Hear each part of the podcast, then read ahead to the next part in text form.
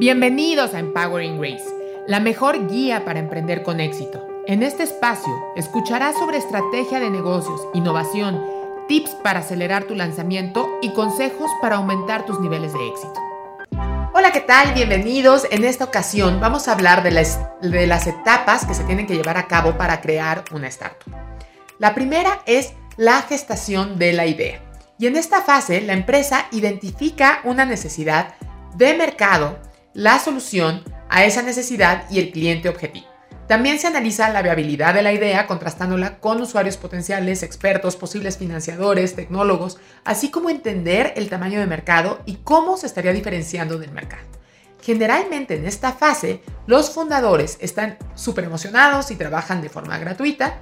Entre paréntesis, mi recomendación es que vayas anotando todas esas horas que estás inyectando a tu negocio para que después puedas cobrarlas cuando tu proyecto reciba capital. La segunda fase es la validación. Mi recomendación es que desde el día 1 es salir a observar y hablar con los clientes para entender si realmente existe un problema. Y ya una vez que sabes que sí existe, creas un producto mínimo viable que se puede crear desde una hoja, dejando claro la propuesta de valor, los beneficios y los resultados. Pienso fielmente que antes de irnos a los fierros a crear productos, tenemos que dejar mucha claridad si es un producto que a la gente le gustaría consumir. De otra manera, puedes llevarte años construyendo productos que cuando los saques al mercado nadie lo va a querer usar. Ahora, si hay fuerte interés comercial, en el segundo de los pasos es crear la versión más básica que tenga la funcionalidad del producto para entender cómo estarían ocupando el producto o servicio. Digamos que en esta fase queda claridad de que queremos ofrecer y a quién queremos ofrecer nuestro producto o servicio. Y finalmente, ya que tenemos esa claridad, vamos a la planificación del modelo de negocio, que es nuestra tercera etapa. Ya que vimos que las personas querrán usar nuestra solución, comenzamos con esta fase en la que ponemos el precio, los canales de distribución y las ventas y las finanzas necesarias para impulsar el negocio, alianzas, actividades clave, los modelos de monetización de ingresos, de costes y de gastos, para comprobar la escalabilidad del startup. En otras palabras, aquí generamos el modelo con el que lanzaremos comercialmente para generar nuestros primeros ingresos.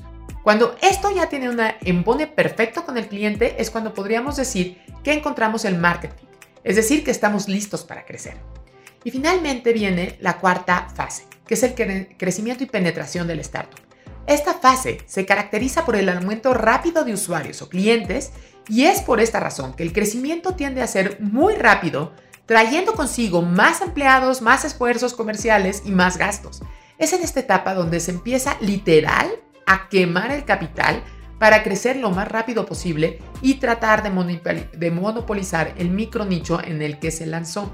Ojo, este, este capital, cuando ya llegamos a esta etapa, en muchas ocasiones eh, viene fondeado por otros, otras personas, ya sea fondos de capital, venture capitals, este, inversionistas ángel, porque posiblemente para que tú puedas tener este esfuerzo comercial, pues se requieren muchos ingresos.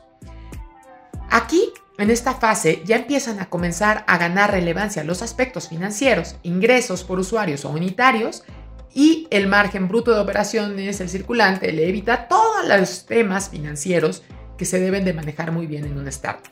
Además, tenemos que optimizar los procesos y la estructura organizativa. Además, obviamente, en toda la parte comercial también. En esta fase, la startup empieza a crecer tanto en clientes como en empleados y empieza a hacerse cada vez más rápido, más grande. Y eh, si cuando llega a alcanzar más de 100 empleados o se haya valorado en millones de dólares, porque por ejemplo WhatsApp se valoró en billones de dólares y tenía menos de 50 empleados. ¿Por qué? Porque todo estaba en los sistemas. Entonces realmente no era que fuera tan necesaria las personas, pero sí los sistemas. Y o cuando tienen estas valoraciones tan grandes es o empiezan a cotizar en bolsa, su enfoque empieza a cambiar y el modelo de negocio aquí deja de considerarse una startup para ya ser una empresa. Y entonces aunque la innovación debe ser constante, ya que se llevarán equipos de trabajo, debe de haber un equipo al cuidado del negocio principal. Y este ya nada más se le van haciendo pequeños cambios para mejorarlo y mantenerlo sobre todo. Y en la parte de los nuevos negocios es donde se vuelven a crear estas estructuras de startup para crecer y volver a comenzar. Posiblemente la nueva startup que está creando esta misma empresa con otro equipo pueda después em, reemplazar a la solución actual y así es como funcionan los mercados.